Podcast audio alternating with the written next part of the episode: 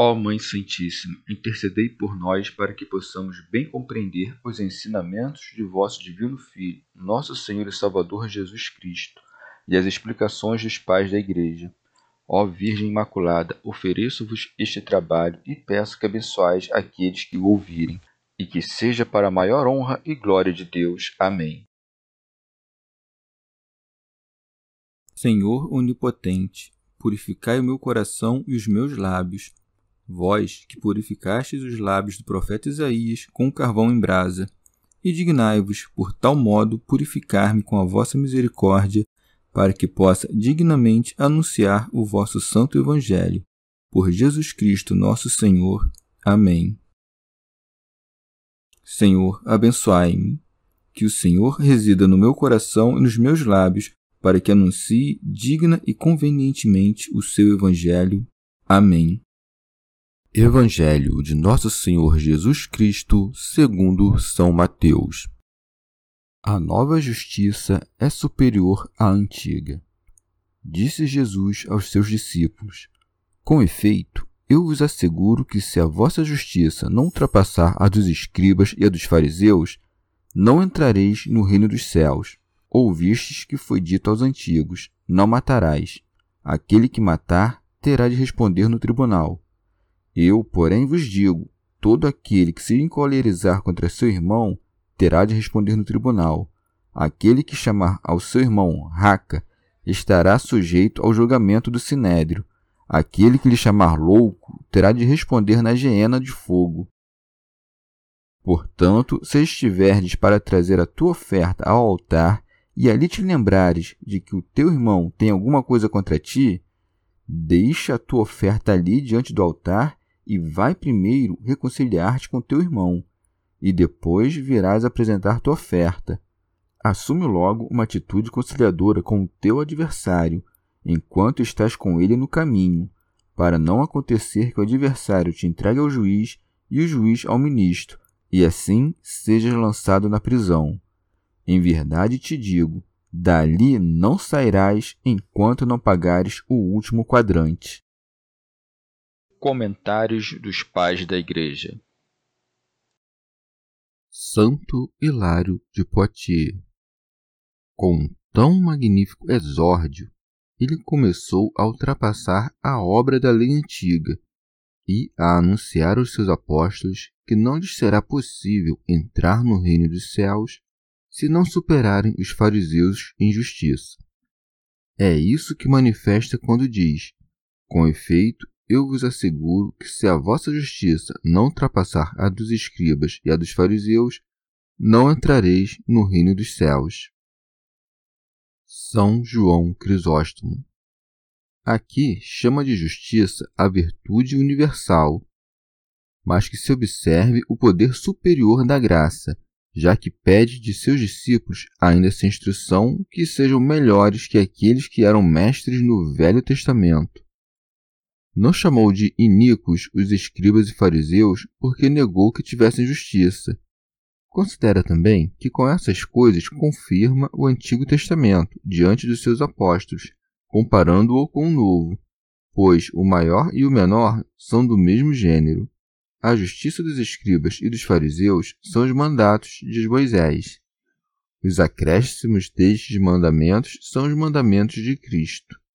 É isto, pois, o que diz: se alguém, além dos preceitos da lei, não cumprir esses preceitos meus, que entre eles eram considerados pequenos, não entrará no reino dos céus, já que aqueles preceitos livram da pena, devido aos transgressores da lei, sem levar ao reino dos céus, ao passo que estes livram da pena e levam ao reino. Já que são uma mesma coisa o transgredir os preceitos pequenos e o não os cumprir, porque disse antes acerca dos transgressores que serão chamados os menores no reino dos céus, e aqui diz que aquele que não guardar os mesmos preceitos não entrará no reino. Há de se entender que ser pequeno no reino é o mesmo que não entrar nele, e que estar no reino não é reinar com Cristo, e sim viver como povo de Cristo. Como se dissesse que aquele que não cumpre será contado entre os cristãos, porém como um cristão pequeno, e aquele que entra no reino participa do reino com Cristo. Assim, aquele que não entra no reino dos céus não terá glória com Cristo. Contudo, está no reino dos céus, isto é, será contado entre aqueles sobre os quais reina Cristo, que é o Rei dos céus. Santo Agostinho. Ou, como disse em outro lugar, se a vossa justiça não exceder a dos escribas e a dos fariseus, isto é, que é daqueles que não praticam o que ensinam, porque deles dirá Mateus, dizem e não fazem, como se dissesse. Se não abundar vossa justiça, de modo que não infrinjas a lei, mas antes cumprais o que ensinais, não entrareis no reino dos céus. De um modo, deve-se entender o reino dos céus, onde estão ambos, aquele que não pratica o que ensina e aquele que pratica mas ao primeiro se chama pequeno e ao segundo grande. Este reino dos céus é a igreja presente. De outro modo, deve-se entender o reino dos céus, onde não entra senão aquele que faz. Esta é a igreja como se apresentará na outra vida. Este nome de reino dos céus, que com tanta frequência pronuncia o Senhor, não sei se alguém o terá encontrado nos livros do Antigo Testamento pertence propriamente à revelação do Novo Testamento, porque era reservada a sua pronúncia aos lábios de quem o Antigo Testamento prefigurava como um rei que viria para governar seus servos. Este fim ao qual devem ser referidos os preceitos estava oculto no Antigo Testamento, embora vivessem de acordo com ele os santos que viam sua revelação futura. Comentário de São Tomás de Aquino em forma de glosa ou isto que disse, se não exceder, deve referir-se à inteligência dos escribas e fariseus, não ao conteúdo do Antigo Testamento. Santo Agostinho. Quase tudo que o Senhor aconselhou ou mandou, fazendo preceder as palavras em verdade vos digo, encontra-se também naqueles livros antigos, mas, como não compreendiam que o homicídio era outra coisa além da destruição de um corpo humano, o Senhor lhes manifestou que todo movimento mal que possa contribuir para o mal do irmão deve ser considerado como homicídio. Por isso acrescenta: Ouvistes que foi dito aos antigos: Não matarás.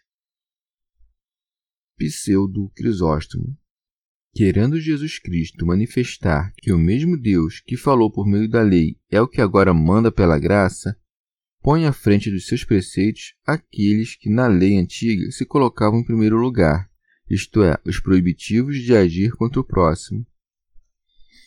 Santo Agostinho. O preceito não matarás não expressa, como opinam os maniqueus, a proibição de arrancar um ramo de planta ou matar um animal irracional sem razão uma vez que, por ordenação justíssima do Criador, a vida e a morte destes estão submetidas às nossas necessidades. Por isso, devemos entender que tudo o que está dito se refere ao homem. Não matarás a outrem, nem tampouco a ti mesmo, que, pois, aquele que se mata não faz outra coisa que matar um homem. De modo algum agiram contra este mandamento os que, por ordem de Deus, lutaram em guerras, Tampouco cometem crime aqueles que, exercendo a autoridade legítima, castigam os criminosos com a morte por império de razões justíssimas. Abraão não foi considerado como culpável de crueldade, como é ainda elogiado com o nome de piedoso ao querer matar seu filho para obedecer a Deus. Excetuam-se aqui aqueles a quem Deus manda matar, seja por uma ordem geral, seja em um caso particular, por uma ordem expressa e transitória. Não mata aquele que obedece ao que manda de modo legítimo, assim como não mata quem presta auxílio ao magistrado que usa a espada. Tampouco deve ser considerado homicida Sansão, que sucumbiu sob as ruínas com todos os seus inimigos, porque o mesmo espírito que por meio dele fazia milagres tinha sido quem lhe havia dado a ordem, ainda que de maneira oculta. São João Crisóstomo. Por isso diz: Ouvistes que foi dito aos antigos, o que manifesta que fazia já muito tempo que conheciam esse preceito. Diz isto, pois, para estimular os ouvintes hesitantes a progredirem de maneira mais impetuosa em direção a preceitos mais altos, como um mestre que diz ao seu aluno preguiçoso: Já não passaste demasiado tempo apenas soletrando palavras? Assim acrescenta: Eu, porém, vos digo: todo aquele que se encolerizar contra seu irmão terá de responder no tribunal. E nisso devemos ver o poder do legislador. Ninguém entre os antigos profetas havia falado assim, senão desta maneira.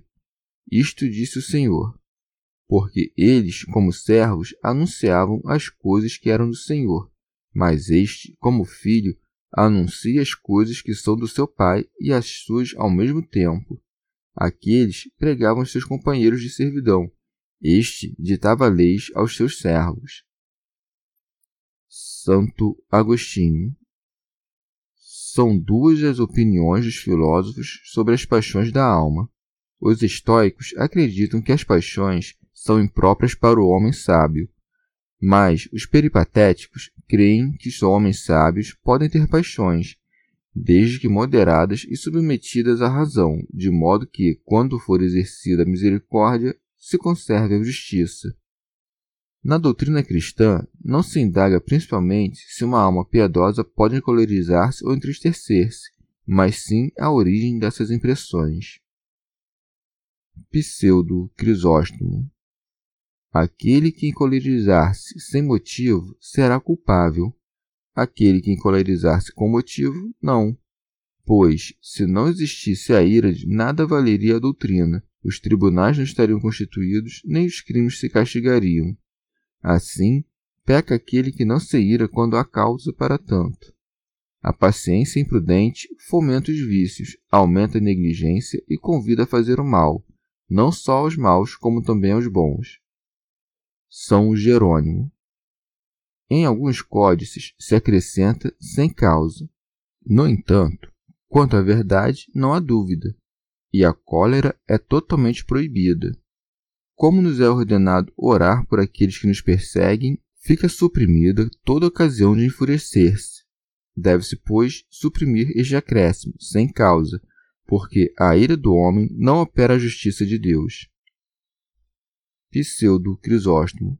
Contudo, a ira com causa não é ira, e sim juízo, pois a cólera propriamente dita é a alteração de uma paixão, a ira daquele que se enfada tendo motivo para tanto não é por paixão, e por conseguinte, julga de pleno direito, não se irrita.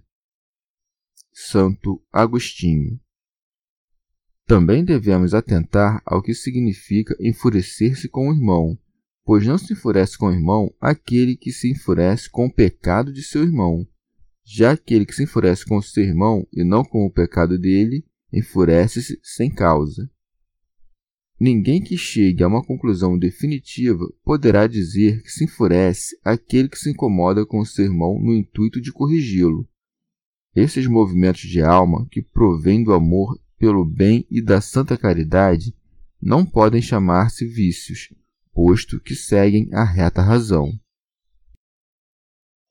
Pseudo Crisóstomo Creio que Cristo não fala aqui da ira carnal, mas da ira espiritual a carne não pode obedecer sem conturbar-se. Quando o homem se enfurece e não quer fazer aquilo a que a ira o impele, sua carne se enfurece, mas sua alma fica em paz. Santo Agostinho.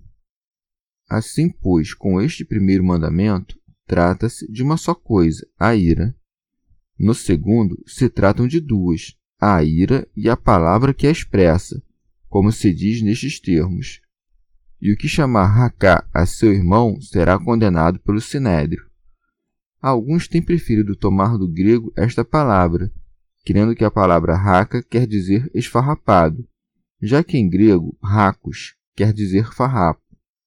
É mais provável que seja uma palavra sem significado algum, mas que manifesta, assim, a alteração de uma alma indignada.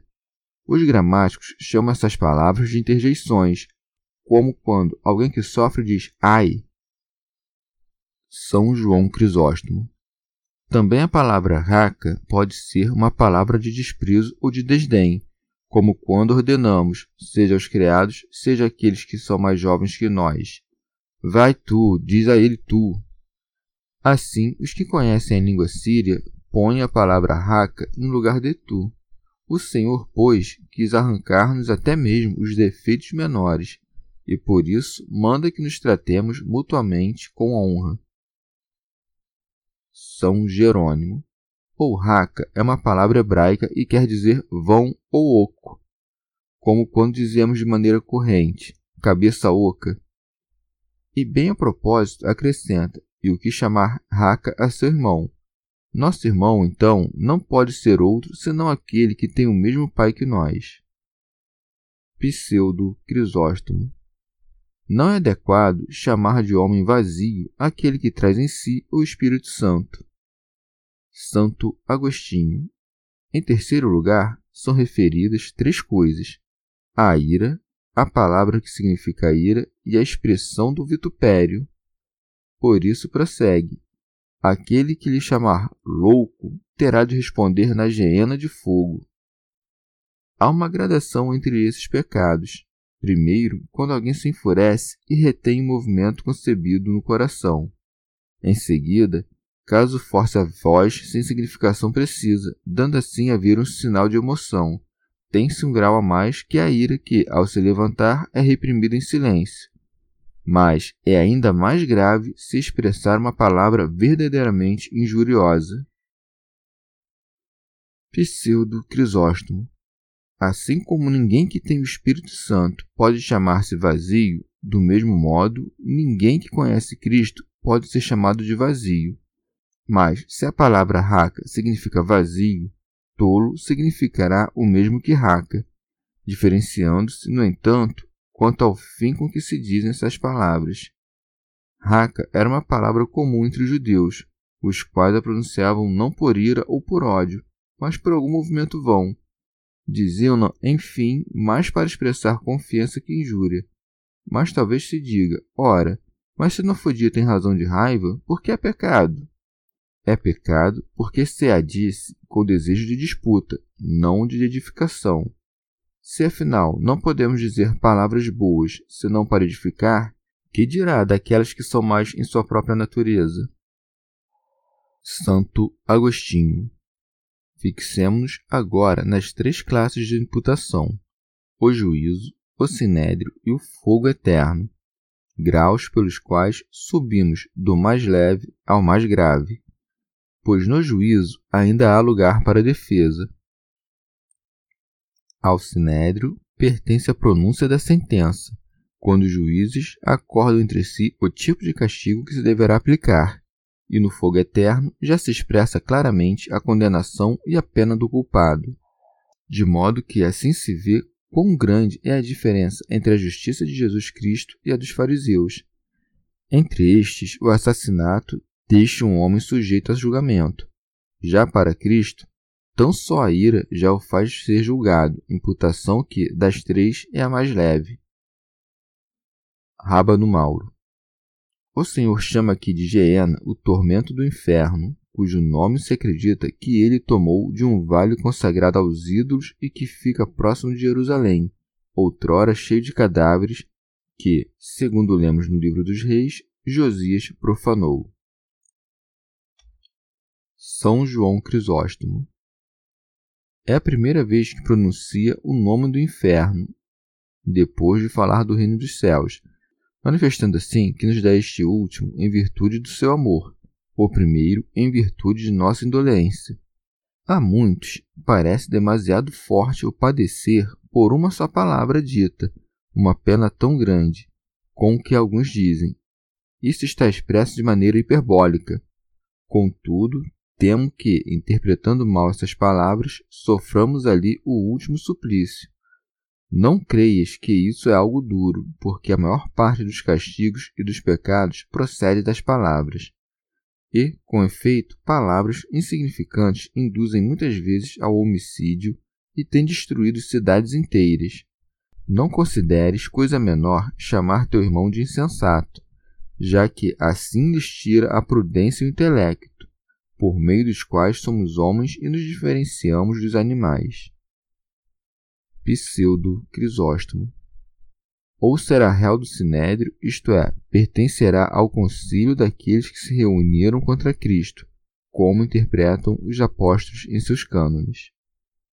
Santo Hilário de Poitiers. Ou ele, que trata como vazio o que está pleno do Espírito Santo, faz-se réu diante do concílio dos santos, que, tornados juízes, lhe farão pagar pela ofensa feita ao Espírito Santo. Santo Agostinho. Alguém me perguntará: com que suplício mais grave se castiga o homicídio se a injúria já se castiga com o fogo do inferno? Isto leva à compreensão de que existem vários infernos. São João Crisóstomo. O juízo e o sinédrio são penas que se padecem nesta vida, e o fogo do inferno é a pena que se padece na outra. Por isso, trata do juízo da ira, pois não é possível que o homem viva absolutamente sem paixões, mas lhe é possível refreá-las.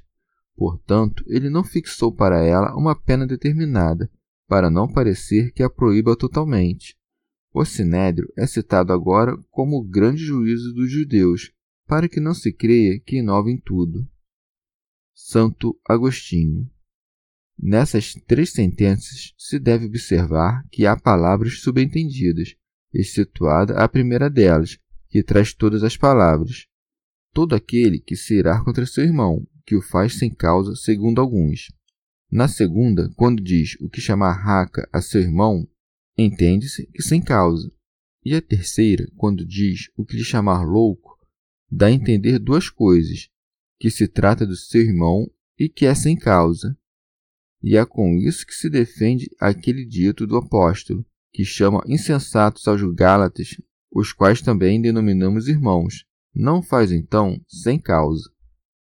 Se não é lícito enfurecer-se contra o irmão, nem chamá-lo de raca ou de insensato, muito menos devemos ter algo na alma que possa converter-se em ódio, e por esse motivo acrescenta: Portanto, se estiveres para trazer a tua oferta ao altar e ali te lembrares de que o teu irmão tem alguma coisa contra ti. São Jerônimo não falou sobre teres algo contra o teu irmão, e sim sobre ter o teu irmão algo contra ti, de modo a te impor com maior dureza a necessidade de reconciliar-te. Santo Agostinho. Então, tem ele algo contra nós, se por algum motivo o ofendemos, mas nós temos algo contra ele, se ele nos ofendeu, caso este no qual não é necessário procurar reconciliação. Não pedirás perdão àquele que te ofende, antes o que fazes é perdoá-lo. Uma vez que desejas que Deus te perdoe, perdoa tu também ao teu irmão. Pseudo Crisóstomo. Mas se outrem te ofender e fores o primeiro a lhe pedir perdão, ganharás grande mérito. São João Crisóstomo.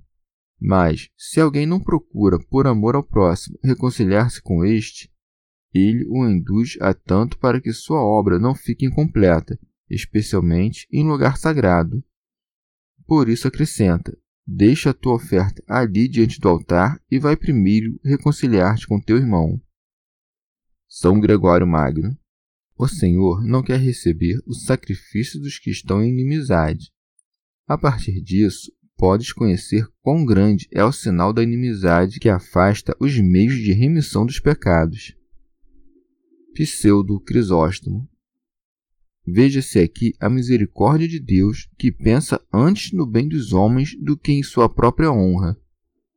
Ele ama mais a concórdia entre os fiéis do que as oferendas no altar, pois, enquanto houver discórdia entre os fiéis, suas oferendas não recebem atenção, suas orações não são ouvidas. Ninguém, pois, pode ser amigo fiel dos que são inimigos entre si e por isso Deus não quer ser amigo dos fiéis enquanto estes forem inimigos entre si.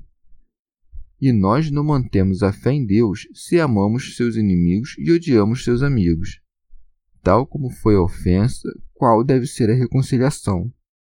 Se tiveres ofendido com o pensamento, deves reconciliar-te por meio de pensamento. Se tiveres ofendido com palavras, com palavras deves reconciliar-te. Se ofendestes com obra, com obras deves reconciliar-te. Assim como se comete um pecado, deve-se fazer penitência por ele. Santo Hilário de Poitiers Uma vez alcançada a paz humana, ele manda voltar-se para a divina, para passar da caridade dos homens à de Deus, e por isso segue dizendo: E depois virás apresentar tua oferta. Santo Agostinho como se tome ao pé da letra o que aqui se diz, e se por acaso alguém achar que assim lhe convém agir, não poderá demorar muito para vir a reconciliação se o irmão estiver presente, já que nos é ordenado deixar oferenda diante do altar. Mas, se o irmão estiver ausente, e o que também pode vir a ocorrer na outra margem do mar, é absurdo crer que deve deixar sua oferenda diante do altar e atravessar terra e mares antes de oferecê-la ao Senhor por isso, ele nos manda reconciliarmos-nos em nosso interior e pensar espiritualmente para que se possa compreender o que foi dito sem correr em absurdos.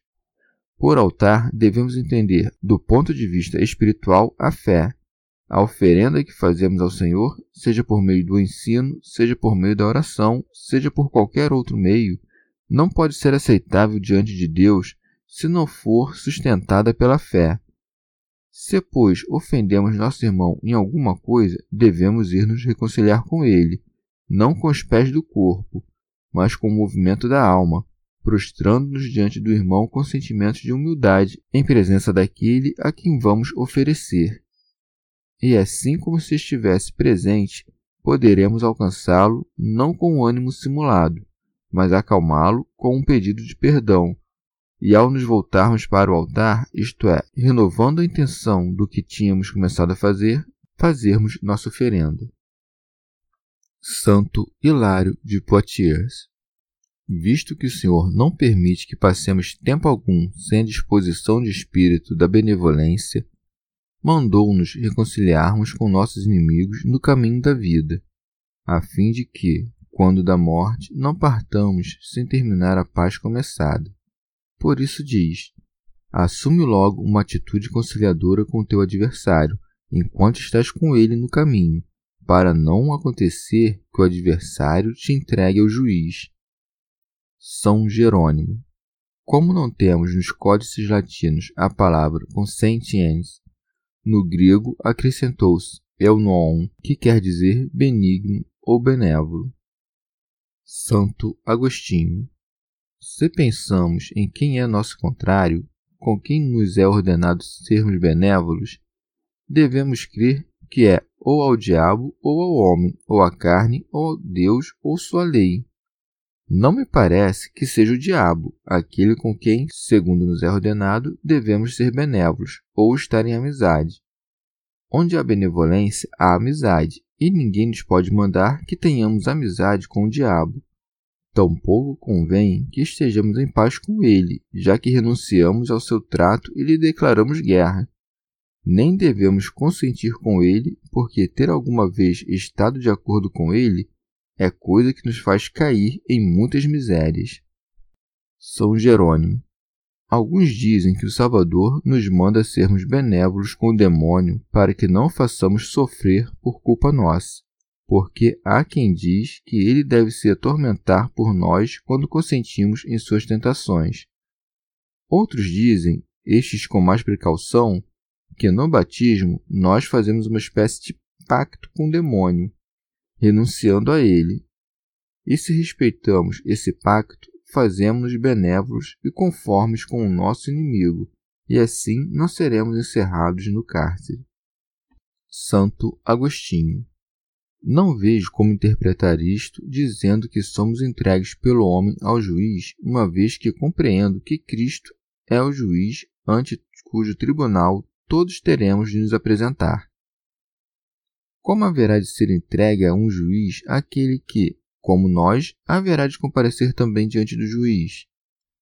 Mais ainda, se alguém prejudica outro homem matando-o, não terá tempo de reconciliar-se com ele durante o caminho, isto é, nesta vida, mas, no entanto, poderá ser curado pela penitência.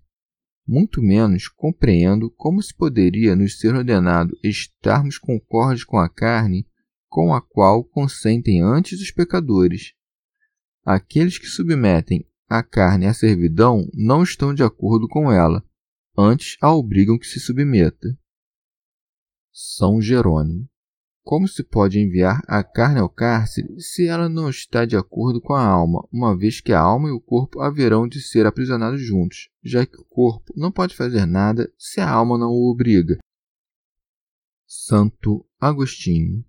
Talvez o que nos é ordenado aqui é que estejamos unidos a Deus, de quem nos separamos pecando, e que desde então se mostra nosso adversário ao resistir a nós, sendo estas palavras: Deus resiste aos soberbos. Todo aquele, pois, que não se reconciliar com Deus nesta vida por meio da morte do seu filho, será entregue por ele ao juiz, isto é, ao filho, a quem o Pai deu todo o juízo. Mas como se pode com verdade dizer que o homem se encontra no caminho com Deus, senão porque Deus está em toda parte? E com isso não se quer dizer que Deus, presente em toda parte, esteja com os ímpios, assim como não dizemos que os cegos estão com a luz que os banha. Só resta aqui que compreendamos o preceito de Deus como nosso adversário, porque opõe-se aos que querem pecar, e ele nos é dado nesta vida para que esteja conosco ao longo de nosso caminho. Uma vez conhecida a lei, devemos prontamente assentir a ela, lendo, ouvindo e assentindo à sua autoridade suprema, não desacatando por ser oposta aos nossos pecados, e sim amando-a porque nos corrige. E quando for obscura, oraremos para que a possamos compreender. São Jerônimo. Mas, pelas palavras precedentes, parece que Deus nos exorta à concórdia com o próximo, posto que disse mais acima: Vai reconciliar-te com teu irmão. Pseudo Crisóstomo exorta-nos o Senhor a reconciliarmos-nos com nossos irmãos nesta vida, sabendo quão perigoso é que um inimigo morra sem reconciliar-se. Se, sendo inimigos, os leva à morte à frente do juiz, teu inimigo te entregará a Cristo, provando que tu és réu sem seu juízo. Entregar-te-á ao juiz, mesmo que antes tenha te proposto a paz, pois aquele que antes propõe a paz ao inimigo torna-o réu diante de Deus. Santo Hilário de Poitiers Ou vosso adversário vos entregará ao juiz, porque vossa ira de ressentimento, que permanece sobre ele, revela vossa culpabilidade. Santo Agostinho Entendo que esse juiz é Cristo, porque o Pai deu ao Filho todo o poder de julgar o ministro entende ser o anjo, e os anjos o serviram. E com efeito, cremos que virá julgar com os seus anjos, de modo que acrescenta, e o juiz ao ministro. Pseudo Crisóstomo. Ou ao ministro, isto é, o anjo cruel dos castigos, o qual os enviará ao cárcere da geena, e assim é que se lê, e assim sejas lançado na prisão. Santo Agostinho entendo por cárcere os castigos das trevas, e para que ninguém subestime esse cárcere, acrescenta: Em verdade te digo, dali não sairás enquanto não pagares o último quadrante. São Jerônimo. Quadrante é um tipo de moeda que equivale a duas minutas, o que é o mesmo que dizer: não sairás do cárcere até que tenhas expiado mesmo os menores pecados. Santo Agostinho. Esta expressão ocorre aqui para mostrar que nada fica sem castigo, da mesma forma que dizemos que uma coisa que, depois de se ter dela muito exigido, deu de si até o último. Ou então, se quer significar, com o nome de último quadrante, os pecados terrenos, já que a terra é o quarto e o último dos elementos.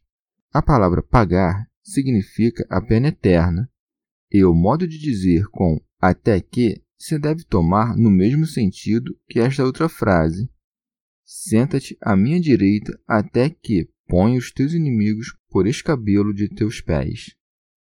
É claro que não deixará de reinar quando os inimigos estiverem postos sob seus pés, e assim se deve entender aqui: não sairás de lá antes de ter pago o último quadrante, como se dissesse que nunca sairá de lá, porque pagará sempre o último quadrante enquanto durarem as penas eternas dos pecados da vida.